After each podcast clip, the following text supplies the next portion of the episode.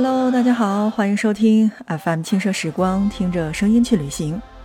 在今天的节目内容当中呢，我们依然来跟大家讲到的是卡塔尔，但今天我们来讲到的是首都多哈。首先来关注城市速写。多哈呢是始建于19世纪20年代，并在1971年正式的被宣布成为了卡塔尔的首都。多哈呢是卡塔尔的第一大城市和国家的经济以及文化中心。多哈呢词义为圆形，它的面积仅有一百三十二平方公里，还不到深圳的三分之一，也同时不到上海的五分之一。但是呢，就是这样的一个大小呢，却集中了卡塔尔百分之五十以上的人口，也是绝大多数旅行者认识这个国家的地方。位于多哈的这个海滨大道呢，构成了这个国家现代与过去最特别的分界线。以伊斯兰艺术博物馆为中心呢，向四周来进行分散，集中了多哈最值得探索的地方。无论是人来人往的瓦基夫老集市，还是港口老式的单桅帆船，以及现代化的游艇，还是奇形怪状的新式的建筑，都是这个城市不可缺少的一个部分。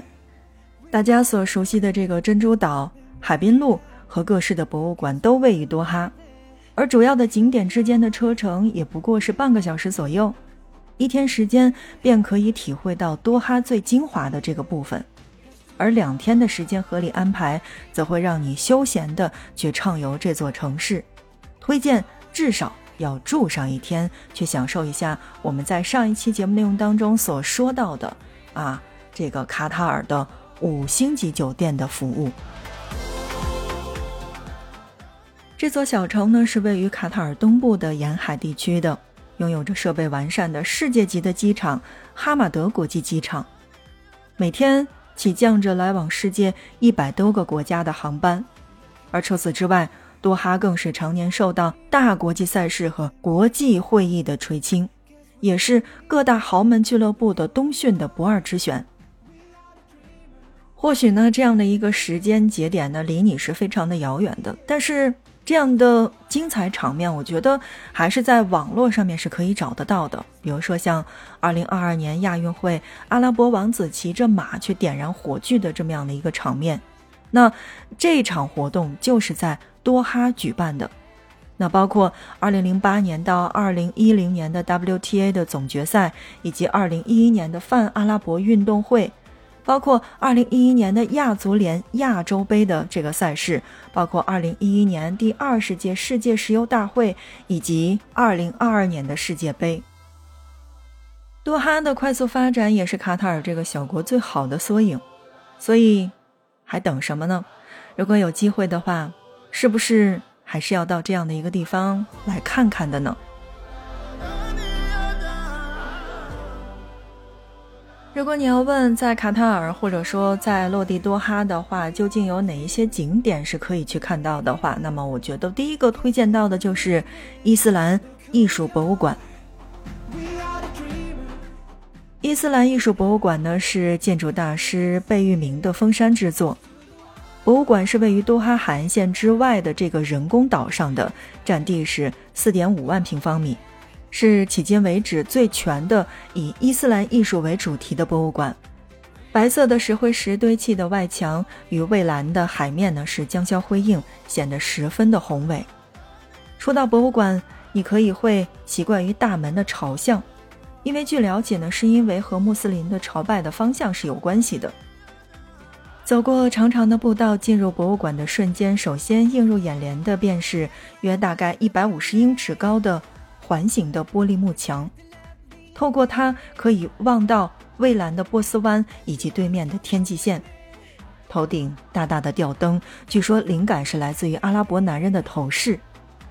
而站在楼梯上向远方去望去的话，多哈海岸线的美景若隐若现。博物馆可参观的楼层是一到四层，一层呢通常是会有不同的这个主题的展览。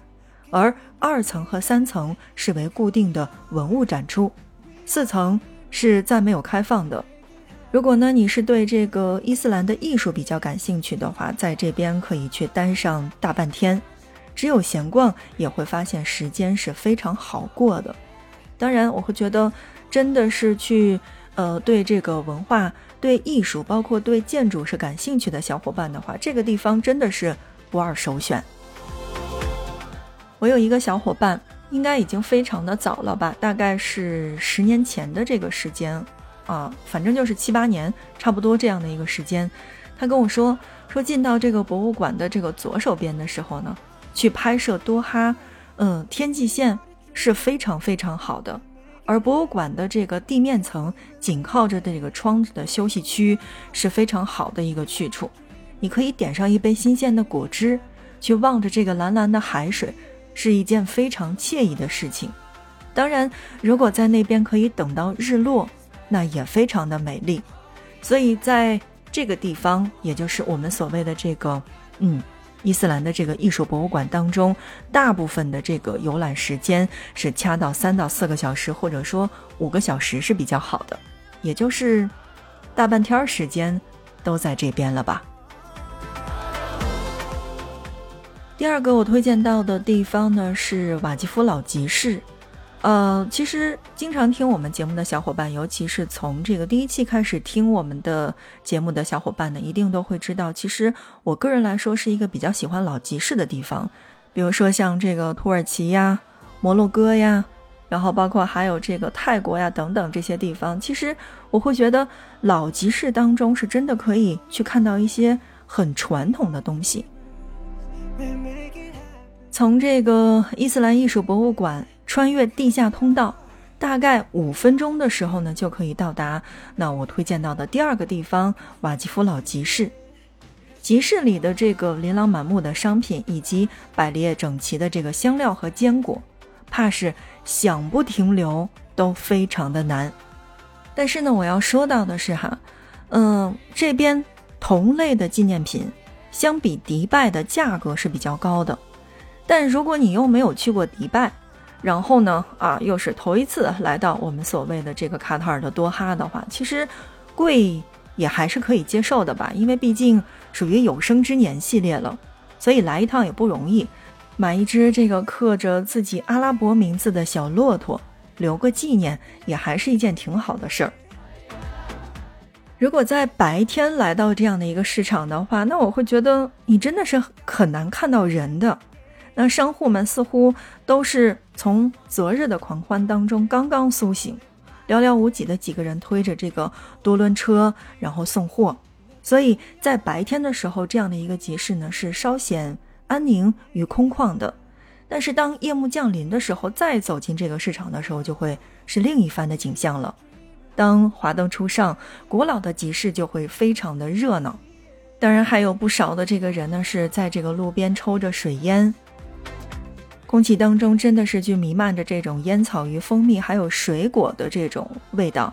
即便是，呃，不吸烟的人呢，也会去选上一个水果味的烟去体验一下的。当然，在这边最受欢迎的就是这个薄荷味儿以及各类的水果的口味儿。值得一提的是，水烟是类似于香烟的，其实对于身体来说还是会产生一些伤害的，所以浅尝即可，千万不要上瘾。那第三个呢？我推荐到的不容错过的景点呢，应该算是卡塔尔的文化中心了吧？文化中心呢是卡塔尔最大的文化组织之一，在二零一零年的时候正式对外开放，与珍珠岛是隔海相望的。而这两个地方的这个行程呢，其实是完全可以安排在一起的。嗯，卡塔尔的这样的一个文化中心呢，当中是含了各种的餐厅、各种的咖啡厅。各种的手工艺品的集市，那当然也有不少贩卖食物的小推车。那这里呢，还有仿古古罗马建造的这个大型的剧院，晚上还会有阿拉伯风情的表演，也有不少的手工艺中心会在这边去定期的举行活动。那有时呢，还会有音乐会。所以我会觉得这个地方是可以了解卡塔尔文化以及我们所谓的呃整体的这个多哈文化的一个最好的地方。那第三个推荐到的就是卡塔尔文化中心。第四个呢，我推荐到的是国家大清真寺。这个地方呢是建于二十世纪初期的，是位于滨海路的南边，是卡塔尔最大的清真寺之一。清真寺完美的将阿拉伯特色结合到了现代的建筑风格当中。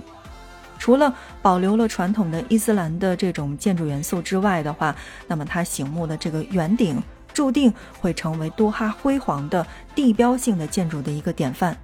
所以是喜欢拍照的小伙伴的话，我会觉得这边是首选。这个地方叫做国家大清真寺。当然，呃，在晚上的时候，也就是这个华灯初上，所有的这个灯光打开的时候，是非常的宏伟的。所以拍照的小伙伴们，这边是首选。其实还有很多的地方是值得我们去逛一逛的，比如说像这个多哈城堡。嗯，既然叫城堡了嘛，那它一定有这种城堡式的建筑。我会觉得，嗯，整体这个地方是非常的好的，也是非常适合拍照的。同时想告诉大家的是，多哈的城堡其实就是位于瓦吉夫老集市的附近的。那，呃，需要注意的是，这边真的不是随时对外开放的，那内部是要进行参观的，所以。如果你真的是去到这个地方的话，那么要打电话去进行咨询。好的，亲爱的小伙伴们，那你正在收听到的是 FM 轻奢时光，听着声音去旅行。在今天的节目内容当中呢，我们来跟大家一起介绍到的是卡塔尔的多哈，来关注到的是在多哈有哪一些值得大家去打卡的景点。那简单的介绍不少。如果嗯真的是有机会可以去到的话，这些地方千万不要错过。那看看时间，今天的节目就跟大家来聊到这儿吧。如果你对卡塔尔比较感兴趣，如果你对世界杯是比较感兴趣的话，欢迎互动留言在节目下方。那我们这一期节目就是这样，下一期不见不散。